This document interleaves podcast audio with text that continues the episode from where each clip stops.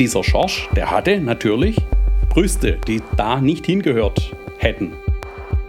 Ein 14-jähriger Junge seinen Ärzten schutzlos ausgeliefert?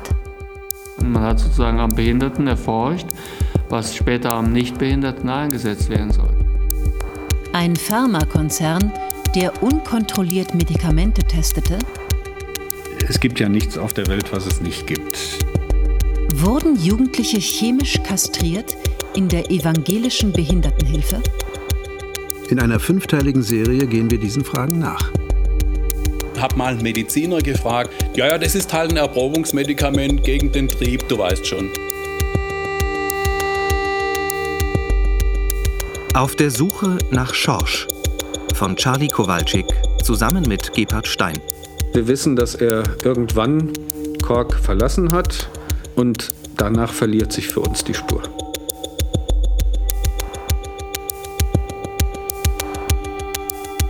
Folge 3. Spielt Schorsch Fußball? Gebert Stein und ich sind mit dem Auto unterwegs. Dabei gehen uns noch viele Fragen durch den Kopf.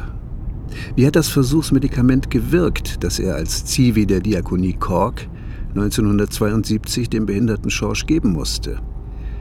Welche Nebenwirkungen hatte es? Welche Spätfolgen möglicherweise? Mir ist in der Zwischenzeit klar geworden, auch noch einmal, was am Anfang bei mir überhaupt keine Rolle gespielt hat, aber mittlerweile eine Rolle spielt, ist sozusagen meine Mittäterschaft in der ganzen Geschichte. Also, dass ich Mitakteur war. Und was mich natürlich interessiert, also ist ja nicht nur so, dass da was geschehen ist, sondern es gibt ja Spätfolgen, Ja. die niemand weiß. Sie wissen es nicht von Schering, also Bayer. Sie wissen es auch von den Ärzten nicht, weil sie können ja nicht nachträglich Jugendliche mit 13, 14 Jahren die Pille geben lassen, eine bestimmte Dosis geben lassen und dann jahrelang gucken, was damit passiert.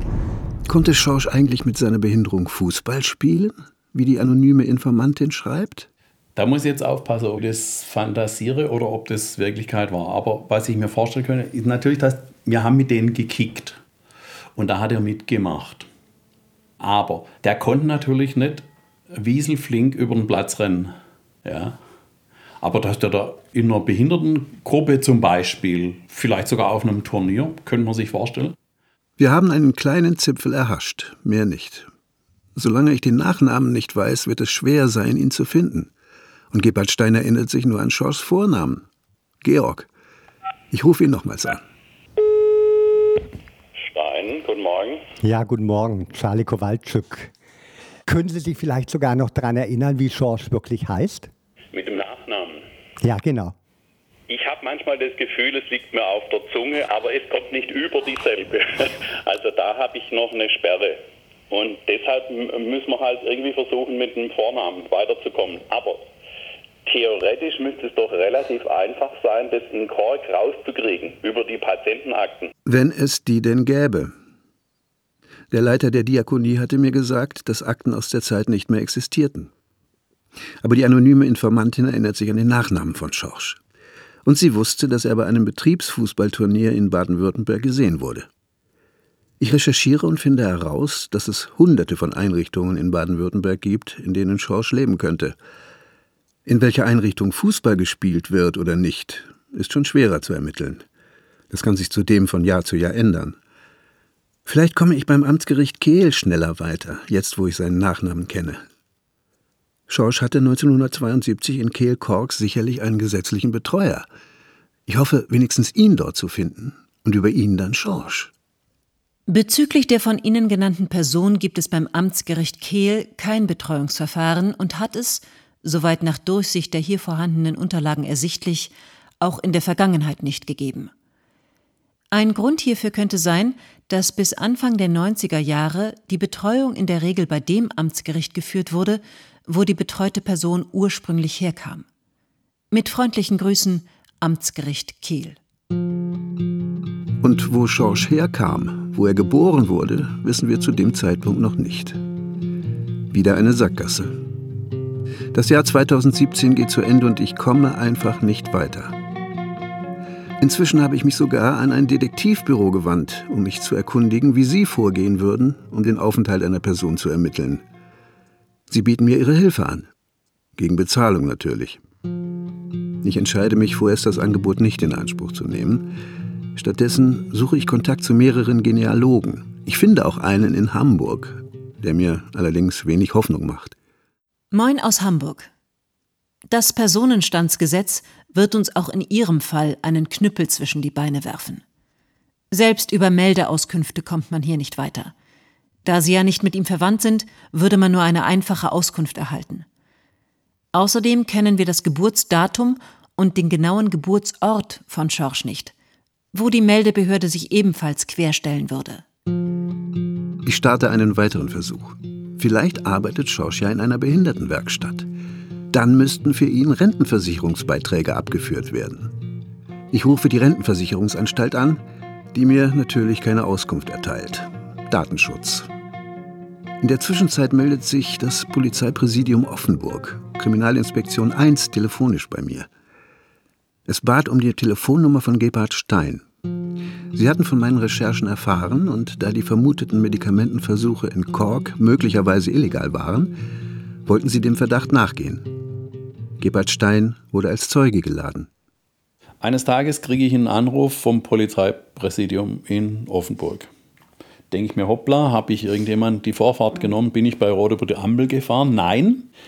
Also es gab ja diese Veröffentlichung im Offenburger Tageblatt und bezogen auf diese Geschichten, die zwar schon lange her sind, würden wir sie gern vernehmen, weil möglicherweise halt Straftaten da im Raum stehen. Aber der äh, Kommissar, der das gemacht hat, der hat schon das Gefühl vermittelt. Und er hat ja am Schluss hat er gesagt, das war jetzt ziemlich interessant. Ich habe in letzter Zeit selten so etwas Interessantes mitgekriegt wie diese Geschichte. Bleibt abzuwarten, ob Polizei und Staatsanwaltschaft weiterkommen. Im Februar 2018 fahre ich erstmal wieder zu Gebhard Stein nach Hechingen. Auf dem Weg muss ich in Stuttgart umsteigen. Spontan statte ich dem Diakonischen Werk Württemberg in der Neckarstraße einen Besuch ab. Ob Sie vielleicht von hier aus meine Suche nach Schorsch an alle diakonischen Behinderteneinrichtungen in Württemberg weiterleiten könnten, frage ich. Einen Versuch ist es wert. Formulieren Sie bitte Ihren Wunsch schriftlich, sagt man mir dort. Der zuständige Referent werde mir dann antworten. Guten Tag, Herr Kowalczyk. Wir haben uns besprochen und werden hier nicht weiter aktiv werden. Falls Sie noch Fragen haben, so wenden Sie sich bitte an die Pressesprecherin des Diakonischen Werkes Württemberg. Freundliche Grüße, Referent Behindertenhilfe und Psychiatrie, Diakonisches Werk der Evangelischen Kirche in Württemberg e.V. Das war fast zu erwarten. Von Beschäftigten der diakonischen Einrichtung in Kork dagegen, vor allem von ehemaligen Mitarbeitern, erreichen mich immer mehr Informationen. Die Hinweise verdichten sich allmählich. Genannt werden will natürlich keiner. Schließlich erhalte ich anonym die Nachricht, auf die Gebert und ich so lange gewartet haben. Schorsch wurde 1957 in Schelklingen, Schwäbische Alb, geboren. Er kam Anfang 1969 nach Kork. 1976 wurde er von Kork ins psychiatrische Landeskrankenhaus Schussenried eingewiesen. Einen Monat später, Ende März 2018, machen wir uns auf den Weg in Schorschs Heimatstadt. Drei Jahre nachdem Gebhard Stein mit seiner Mail an den Sender den Anstoß für die Recherche gab. Ich bin früher da und hole ihn vom Bahnhof ab. Hallo. Hallo. Willkommen im Geburtsstädtchen von Schorsch. Jetzt äh, steige ich doch auch mal in Schelklingen aus. also man fährt von uns halt über die Alp. Wenn man im Zug fährt Richtung Ulm, dann kommt man hier halt durch, aber man steigt nicht aus. Schelklingen ist eine schwäbische Kleinstadt zwischen Ulm und Ehingen an der Donau. Seit zwei Tagen bin ich bereits hier. Gebert und ich sind inzwischen sehr vertraut miteinander. War ein bisschen losgefahren. Um äh, kurz nach acht. Ah, ja. Aber ich hätte es anders machen können. Ich habe extra noch eine so eine nostalgische Zugstrecke durch Hohenzollern durch, ne? also über, wirklich über die Alp äh, nach Sigmaringen. Erst einmal ankommen, Kaffee trinken, sich austauschen. Also mir wäre es jetzt nach einem Cappuccino. Ich auch gerne. Und gerne ein Glas Leitungswasser dazu. Und dann sehen wir weiter. Genau. Wir sitzen in Schelklingen im Café Vis-à-vis gegenüber dem Rathaus.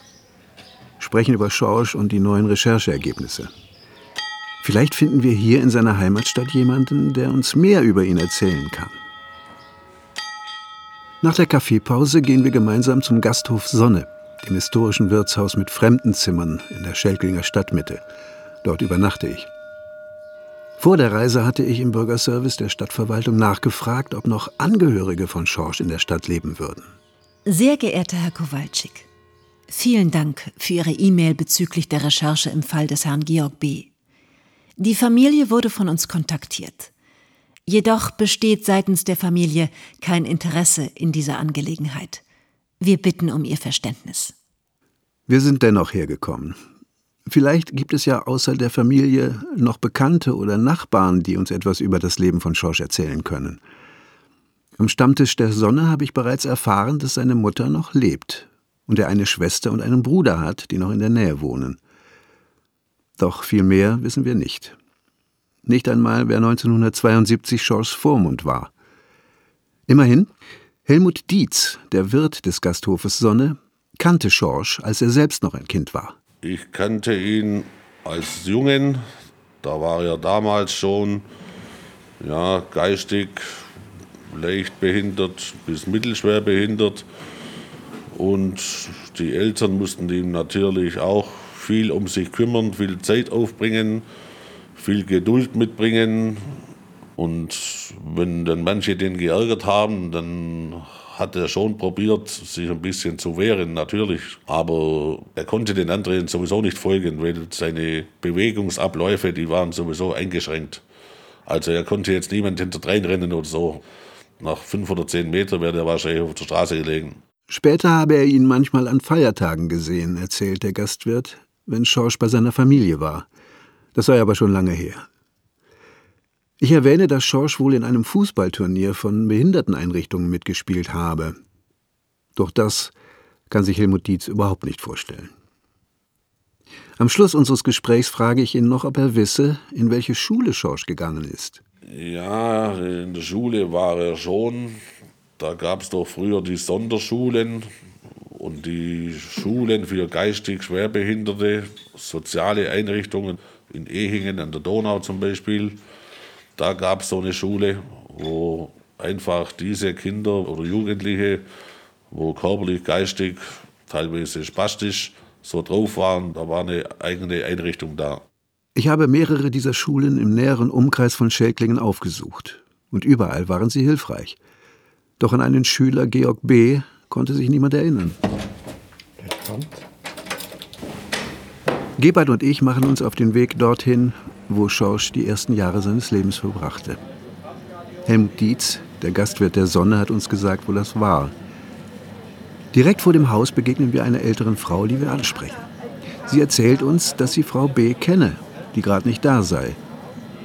Kennen Sie auch Schorsch, Ihren Sohn? fragen wir.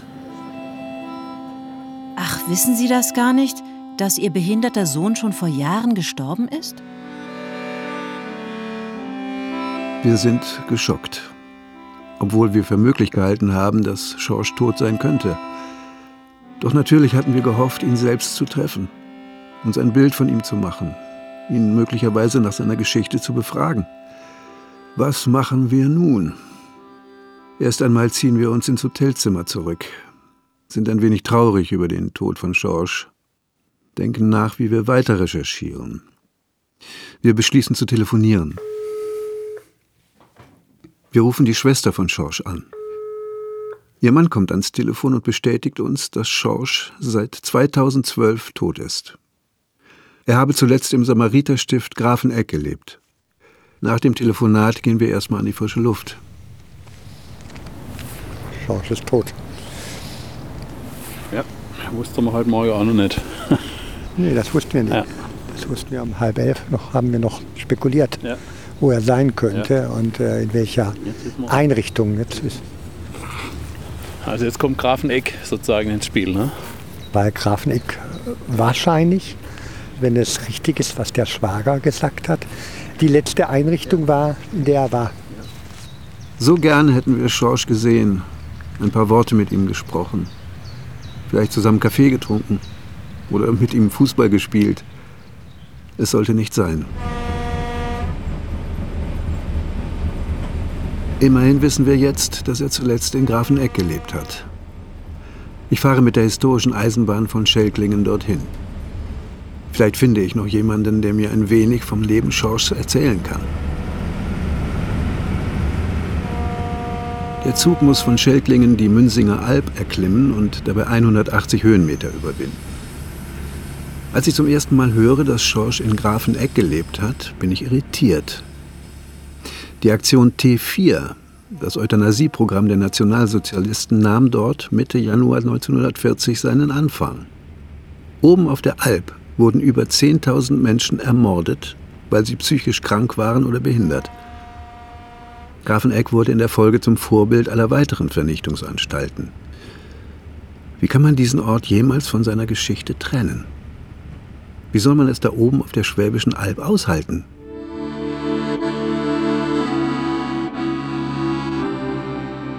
Ich treffe Gerd Erlebach, Heilerzieher des Samariterstiftes.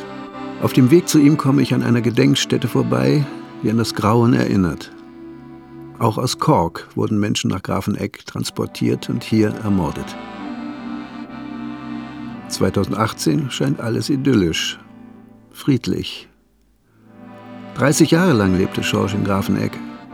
Genauso lang kannte ihn Gerd Erlebach. Ich war einmal auch noch ganz zu Beginn, das muss 82, wahrscheinlich oder 83 gewesen sein, mit ihm und anderen Klienten auf dem Ernst Mosch-Konzert. Und da war er völlig begeistert natürlich. Also Oberkreiner, Ernst Mosch, das war so sein Ding. Schorsch hat im Haus Sternberg gewohnt, erzählt mir Gerd Erlebach. Jeder hatte dort sein eigenes Zimmer. Er sei schon ein Typ gewesen, aber manchmal konnte man ihn schwer verstehen, wenn er sprach. Er hat sehr undeutlich gesprochen und äh, manchmal musste er mehrmals wiederholen, was er meinte. Aber man konnte sich trotzdem gut mit ihm unterhalten. Das war schon möglich. Aber er hat undeutlich gesprochen, das muss man schon sagen. Er war schwer zu verstehen. Wenn jemand dann gesagt hat, bitte wiederhole, wie hat er darauf reagiert? Wenn er dann schon im Ärger drin war, dann konnte es schon sein, dass er dann grantig reagiert hat. Aber vom Grundsatz her, wenn er gemerkt hat, dass man an ihm Interesse hat und an dem, was er sagt, dann hat er darauf positiv reagiert und hat es auch geduldig wiederholt. Schorsch hätte einen eigenen Kopf gehabt, erzählt Gerd Erlebach, und sei ein leidenschaftlicher Fußballfan gewesen. Er sei in der schwäbischen Diaspora immer Bayern München treu geblieben, obwohl alle anderen für den VfB Stuttgart die Daumen drückten. Schorsch schlief gern in der Bettwäsche seines Lieblingsvereins. Er hat, da stand er glaube ich im Tor, das weiß ich nicht mehr genau, aber es gab eine Zeit lang so eine Straßenfußballmannschaft vom Samariterstift Grafeneck, Vorwärts Grafeneck hat die Mannschaft geheißen und die hat in so Straßenfußballturnieren mitgespielt und da kann ich mich erinnern, dass er an einem Spiel mit dabei war in Dapfen auf dem Sportplatz. Aber ich weiß, dass er sehr fußballbegeistert war und auch immer die Spiele von der Sportschau angeschaut hat mit Mitbewohnern von seiner Wohngruppe. Aber dass er auf dem Turnier gewesen wäre, das kann sein, weiß ich auch nicht. Schorsch trank lieber Cola als Wasser, aß gern und reichlich. Der Preis war, am Ende seines Lebens wog er über 140 Kilo. Er nahm zu und auch durch dieses äh, Fuß nachziehen und hinken, das hat wohl schon auch ja, seinen Körperbau beeinträchtigt und das Gehen ging immer schwieriger. Das heißt, im Verlauf dieser knapp über 30 Jahre, die er bei uns war, war es so, dass er dann später am Gehwagen ging. Ja, er hatte schon regelmäßig Chromalanfälle, also große Anfälle, äh, wobei er jemand war, wo man dann immer wieder auch nicht so ganz genau wusste, ist das jetzt ein echter Anfall oder täuscht er jetzt einen vor? Das gab es schon auch. Er hätte gern Grenzen ausgetestet. Und ein Schlitzohr sei Schorsch auch gewesen. Doch dabei treu und aufrichtig, findet Gerd Erlebach. Auf Freunde und seine Familie hätte er nichts kommen lassen. Der hatte in den letzten Lebensjahren hatte auch eine Freundin auf der Wohngruppe, mit der er sehr eng war. Also ich würde diese Beziehung, die er gepflegt hat, dann schon eher als eine nicht sexuelle Beziehung einschätzen. Äh, es war ihm wichtig, auch einen körperlichen Kontakt zu haben. Jetzt auch äh, nicht im sexuellen Bereich, sondern während dem Gespräch jemand die Hand auf die Schulter zu legen oder im Gespräch eben die Hand des anderen zu suchen. Also das war schon für ihn ein wichtiger Aspekt im Leben. Aber dass Schorsch jemals sexuell aktiv war, daran kann sich der Heimerzieher nicht erinnern. Schorsch starb schließlich 2012 infolge eines epileptischen Anfalls im Rettungswagen. Viel zu früh. mit 55 Jahren. Ein Verlust auch für die Gemeinde Grafeneck. Er war hier lange, jeder hat ihn gekannt. Er hat sich auch bemerkbar gemacht mit seinen Interessen. Von daher äh, war eine Person, die hier auf dem Gelände vorkam und der hier auch bekannt war und auch bekannt war bei den Vereinen in der Gegend. Er war mit im Sportverein in Dapfen. Er war, wenn die Musik hier spielte, war er mit dabei. Also von daher, er war ein Bewohner dieses Ortes Grafeneck, der auch außerhalb bekannt war. Und was ja auch für das, dass man ihn als Mensch auch hier mochte, spricht, ist, dass er hier ja auch Freunde hatte und eine Freundin. Das heißt, er war nicht nur übellaunig, sondern er konnte auch sehr freundlich und hilfsbereit sein. Und ich weiß auch noch, dass sehr viel von seinen Mitbewohnern mit auf der Beerdigung waren, damals beziehungsweise bei der Trauerfeier. Und ja, also die haben ihn dann schon sehr vermisst, weil er einfach eine bemerkenswerte Persönlichkeit war, hier in, auf dem Gelände und auf der Wohngruppe natürlich auch. Auf der Rückfahrt geht mir viel durch den Kopf. Dem Menschenschorsch bin ich ein bisschen näher gekommen. Was den Fallschorsch angeht, das vermutliche Opfer eines Menschenversuchs, aber nicht. Warum wurde er von Kork nach Bad Schussenried in die Psychiatrie eingewiesen? Hing das möglicherweise mit dem Versuchsmedikament zusammen? Wie ist es ihm in der Psychiatrie ergangen? Warum kam er von dort nach Grafeneck und nicht zurück nach Kork? Kaum bin ich in mein Berliner Büro zurückgekehrt, klingelt das Telefon. Die Pharmakologin Silvia Wagner ruft mich an. Schon ab 1969 sei die Substanz SH 8.0714 in hoher Dosis an Jugendlichen auch in einer anderen diakonischen Einrichtung getestet worden. In den Rotenburger Anstalten. Eine Einrichtung vergleichbar den Korker Anstalten. Es gäbe Dokumente, erklärt sie. Auf der Suche nach Schorsch von Charlie Kowalczyk zusammen mit Gebhard Stein. Folge 3 Spielt Schorsch Fußball? Mit Tjatke Bialowons und Michael Wittenborn. Ton und Technik Johanna Fegert und Judith Rübenach. Regie Iris Drückekamp. Redaktion Wolfram Wessels. Produktion Südwestrundfunk 2018